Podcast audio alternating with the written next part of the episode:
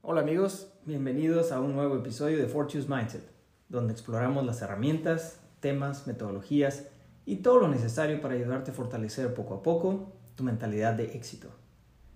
Hoy voy a hablarte de un tema que tiene sentimientos encontrados para muchos, el poder del optimismo. Porque hay desde los que no creen que el pensar positivo ayuda en nada, hasta el otro lado de la balanza, donde hay personas que creen que tener una actitud positiva es la fuente de la felicidad. Entonces, más específico, el día de hoy te voy a hablar de tres cosas. Número uno, ¿qué sabemos del optimismo? Número dos, ¿qué puedes hacer para adquirir los beneficios de ser más optimista? Claro, si es tu decisión. Y número tres, como siempre, un tip práctico para que utilices el día de hoy. Empezamos. Número uno, ¿qué sabemos del optimismo? Bueno, no sé si tú eres de los que son súper positivos o de los que son pesimistas o estás a la mitad del camino. Pero el día de hoy vamos a hablar de cómo fortalecer esa emoción de felicidad a través de ser optimista. Y estoy tocando el tema no porque yo sea el Buda de la felicidad o algo por el estilo, ¿no? Pero sí creo en los beneficios que conlleva el actuar de esa manera. Y no porque el amigo que vive en la esquina me dijo ayer cuando nos estábamos tomando unas cervezas, sino por la información y datos que ya se tiene al respecto. Hoy en día hay más y más estudios por universidades prestigiosas como Harvard, Pennsylvania y otras que intentan dar el lado científico de la felicidad y validar sus efectos en la vida diaria.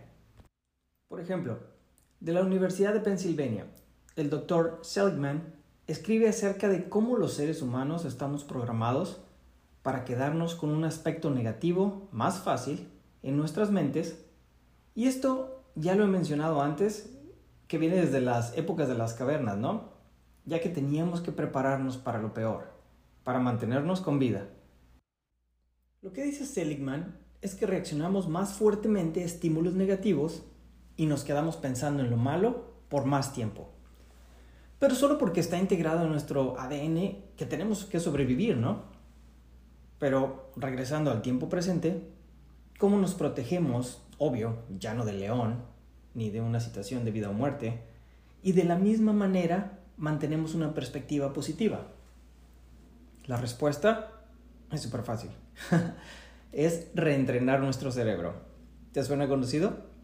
Es justo lo que hemos venido hablando en Fortune's Mindset desde el inicio del podcast. Tenemos una parte de nuestro cerebro llamado el sistema de activación reticular, que para entenderlo mejor es como Google. Tecleas lo que quieres saber y luego luego te trae resultados, pero ojo, que funciona para bien y pues para mal, ¿no? Si buscas razones por las cuales estar infeliz o triste, el cerebro te va a dar millones de razones para estarlo.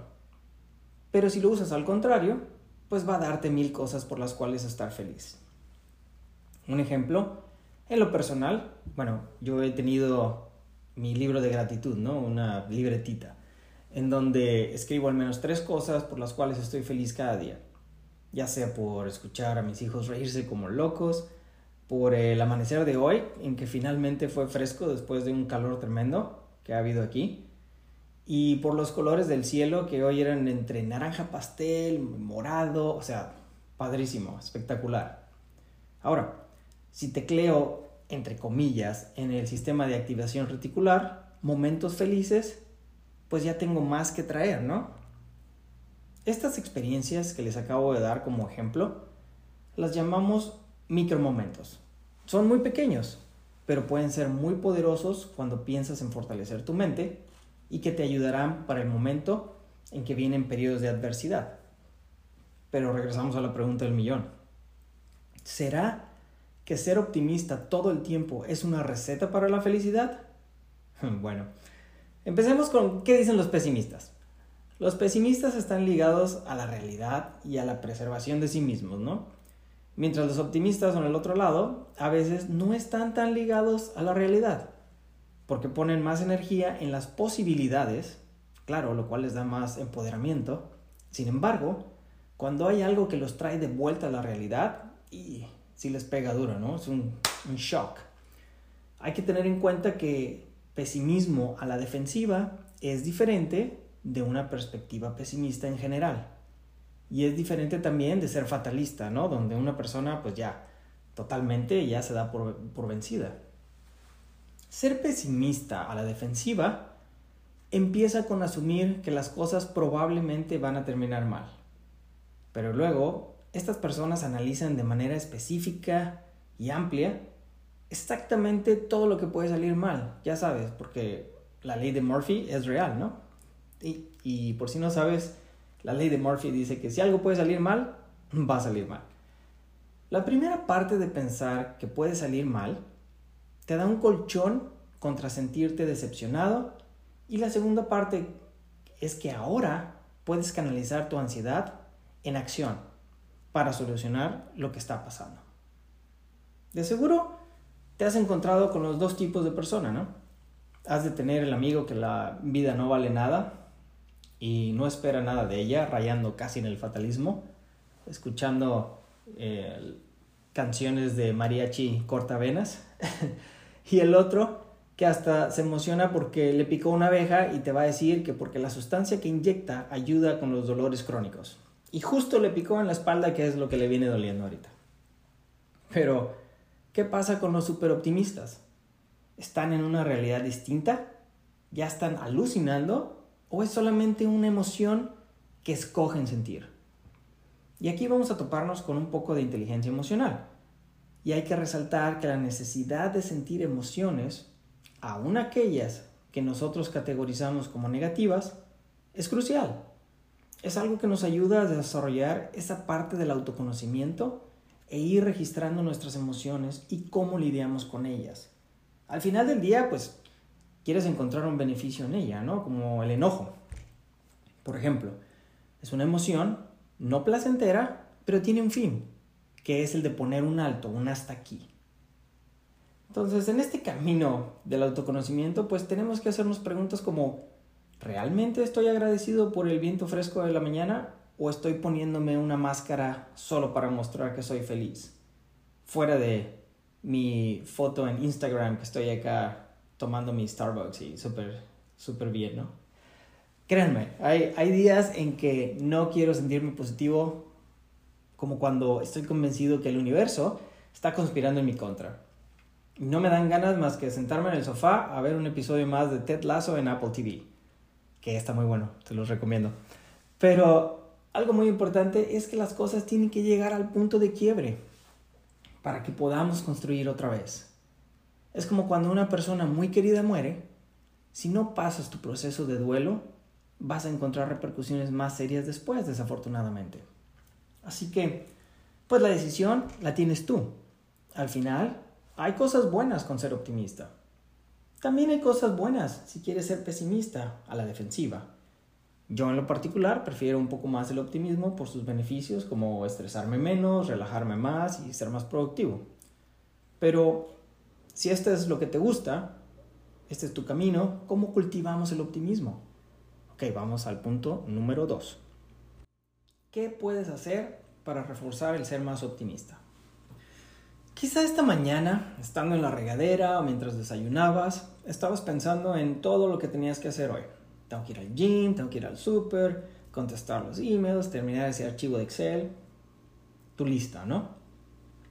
Pero ¿Qué fue lo que se te olvidó planear o poner en tu agenda?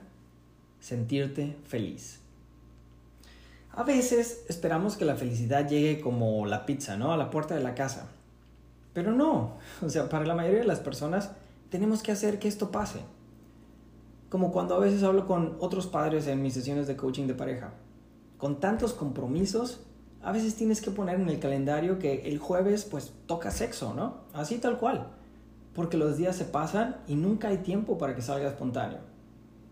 También es muy difícil cuando tienes que ir a trabajar, criar los niños, cuidar el perro, pagar las cuentas y más cosas que hacer, porque la vida se vuelve muy ocupada.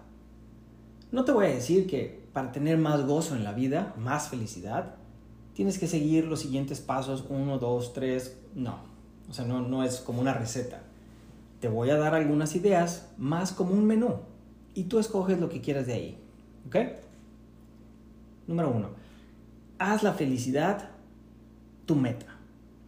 Incrementar el nivel de felicidad, tu nivel de felicidad, no tiene que sentirse como una tarea o mucho trabajo, pero tener una mentalidad de sí puedo ayuda. Mucha gente cree que no puedes controlar la felicidad, que es algo que tienes o no tienes, que ya está o no está integrado en tu ser, lo cual no es cierto. Es como controlar tu salud. Primero tienes que creer que puedes modificarla, mejorarla y luego tomar los pasos necesarios. Entonces, el primer paso es tenerlo en tu mente que puede ser cambiado. Número dos, reconoce lo que te hace feliz. ¿Cuándo fue la última vez que hiciste algo que realmente te hace feliz? Quizá mm, ha sido hace tanto tiempo que ya ni sabes qué es, ¿no? haz una lista. Piensa en lo que te hacía cantar de emoción cuando eras joven, o sea, ayer como yo, súper joven. Recuerda que el resultado no es tan importante como la experiencia. Lo que quieres es encontrarlo y después lo que tienes que hacer, pues es, número tres, darle prioridad. ¿Qué pasa últimamente? Que cuando tienes un poco de tiempo libre, decides mejor ponerte a doblar la ropa, lavar los platos, tratar de terminar cualquier pendiente para que más tarde puedas tener más tiempo para disfrutar. Pero terminas eliminando la diversión del día. Quieres ser más eficiente y el problema es que las personas creen que si hacen cosas para tener menos estrés, los va a hacer más felices. Pero no. La clave, la clave es darle prioridad a la diversión. Y entonces acomodar todo lo demás a su alrededor. Es como la, la mentalidad de los que van a la iglesia. Ya sabes que tienes que ir el domingo a las 11 de la mañana, que es a la que siempre vas, y arreglas pues las actividades del día en base a eso. ¿Por qué? Pues porque no puedes cambiar la hora. La misa es a las 11 y, y es la hora que es. Entonces, si tomas ese modelo, ahora solo cambia la palabra el ir a la iglesia, entre comillas, por algo divertido. ¿Sí me cachas? Tengo que ir a jugar tenis o ir a, al parque con mis niños o lo que sea. Lo pones en lugar de la iglesia y ya sabes que tienes que acomodar el resto del día alrededor de ello. Ok, número 4. Compra algo de felicidad. sí, oíste bien, ¿no?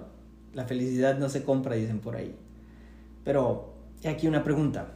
¿Sigues igual de feliz con tu smartphone que compraste hace un año? No, ¿verdad? Porque ya acaba de salir el, el nuevo iPhone, el 13, hace una semana. Pero ¿qué tal la vez que gastaste dinero para irte de viaje con tus amigos a la playa? La gente minimiza cuánto valor monetario tiene una experiencia contra una cosa física. Normalmente le dan más valor a algo material porque es más fácil ponerle el valor a algo físico que a algo que no puedes, como la noche que te la pasaste bailando en un bar con tus amigos.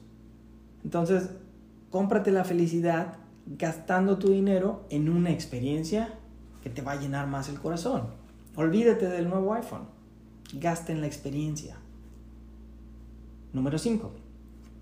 Encuentra el propósito del placer.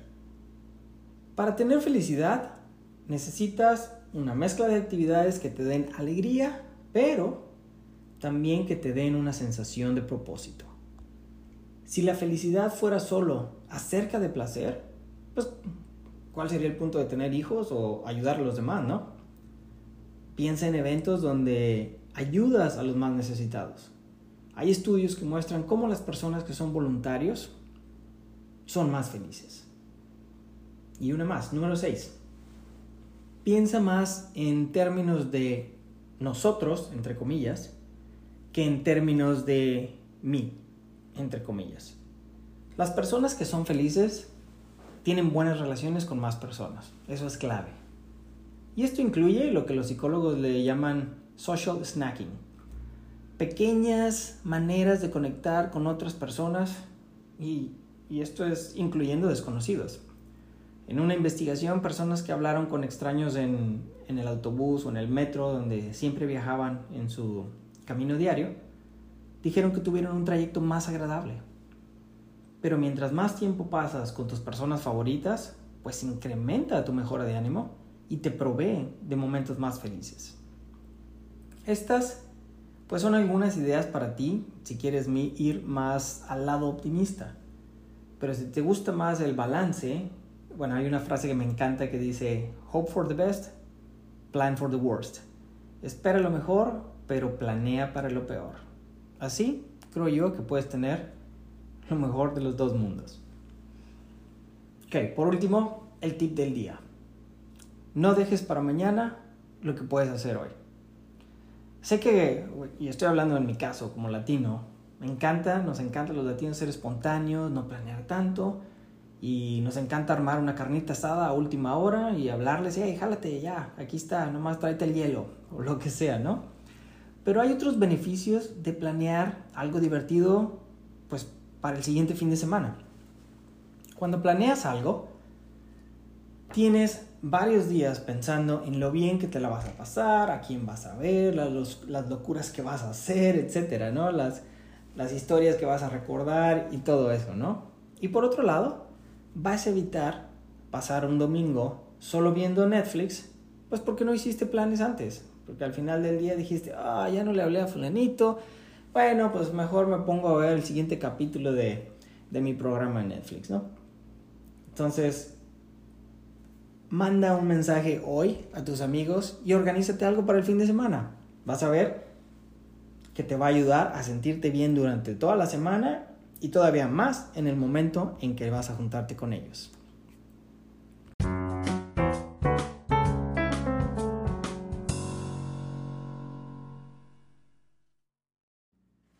De hoy hablamos del poder del positivismo y me da mucho gusto que estés por aquí escuchándome, siendo parte de Fortune's Mindset.